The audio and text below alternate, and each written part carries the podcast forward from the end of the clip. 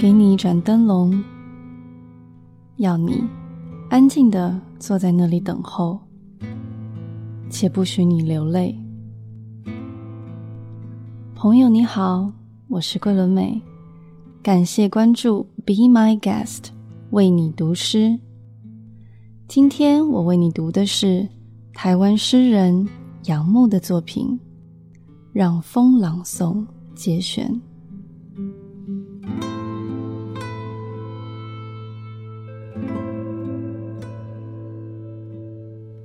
假如我能为你写一首夏天的诗，当芦苇剧烈的繁殖，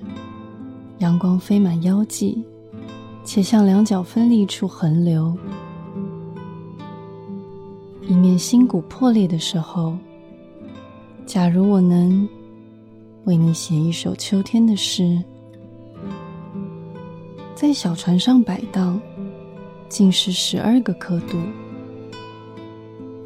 当悲哀犬伏河床如黄龙，任凭山洪急湍